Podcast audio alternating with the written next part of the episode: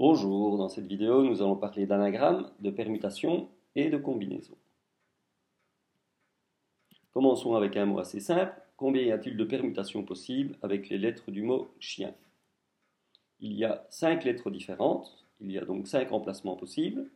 Si l'on commence par placer le C, il y a cinq possibilités. Si on place ensuite le H, il y a quatre possibilités. Pour le I, trois possibilités. Pour le E, deux possibilités. Et enfin, le N va dans le dernier emplacement.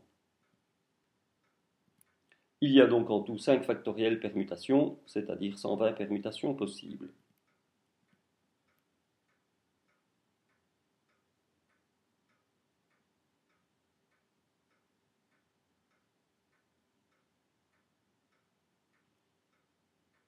Essayons maintenant avec un autre mot, par exemple le mot Satan.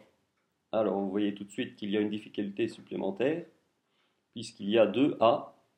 Si on fait la distinction des deux A, c'est-à-dire qu'on suppose que ce sont des lettres différentes, il y a effectivement 5 factoriels permutations comme précédemment. Mais ici, si on permute les deux A entre eux, le mot reste le même. Il y a donc deux fois trop de permutations, il faut donc diviser par le nombre de permutations en trop. Il faut alors diviser le nombre de permutations totales par 2. On obtient donc 5 factoriels divisé par 2 est égal à 60.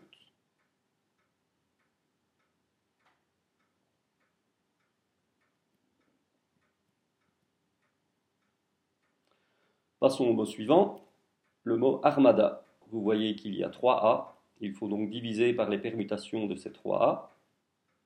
Il faut donc diviser 6 factoriels par 3 factoriels, ce qui donne finalement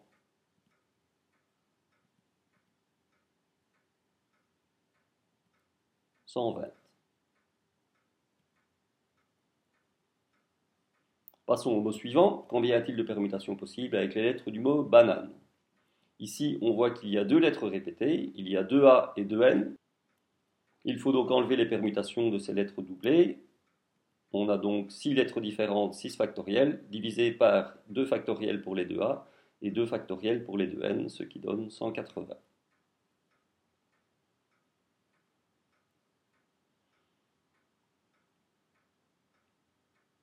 Enfin, regardons encore le mot suivant, Mississippi. Il faut compter. Il y a 4 I, 4 S, 2 P sur 11 lettres. Le nombre de permutations est donc 11 factoriels divisé par 4 factoriels pour les 4 i, 4 factoriels pour les 4 s et 2 factoriels pour les 2 p, ce qui donne 34 650 permutations. Essayons maintenant de faire l'exercice à l'aide des combinaisons. Prenons un autre mot, ananas. On voit qu'il y a 3 A, 2 N et un S. Il y a donc 3 lettres différentes. Il y a 6 emplacements. Imaginons que l'on veuille commencer par placer les 3 A. Sur les 6 emplacements, il faut en choisir 3 pour placer les 3 A. Il y a donc C, 6, 3 possibilités, ce qui est égal à 20. Une fois les 3 A placés, plaçons par exemple les 2 N. Il reste 3 emplacements différents. Il faut donc choisir deux emplacements parmi les trois. C'est une combinaison de 2 parmi 3, c'est-à-dire C3,2 qui est égal à 3. Et enfin, pour placer le S, il n'y a plus qu'un seul emplacement, il n'y a donc qu'une seule possibilité.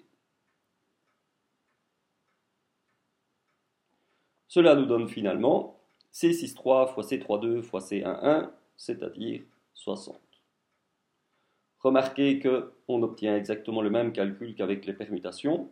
Il y avait 6 lettres en tout, 6 factoriels. Il y a 3A, on divise par 3 factoriels. Il y a 2 N, on divise par 2 factoriels. Et cela donne 60.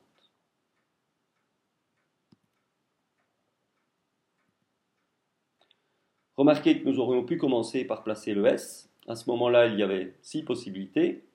Donc C, 6, 1. On pouvait ensuite placer les 3A il reste 5 emplacements, il faut en choisir 3, C5, 3.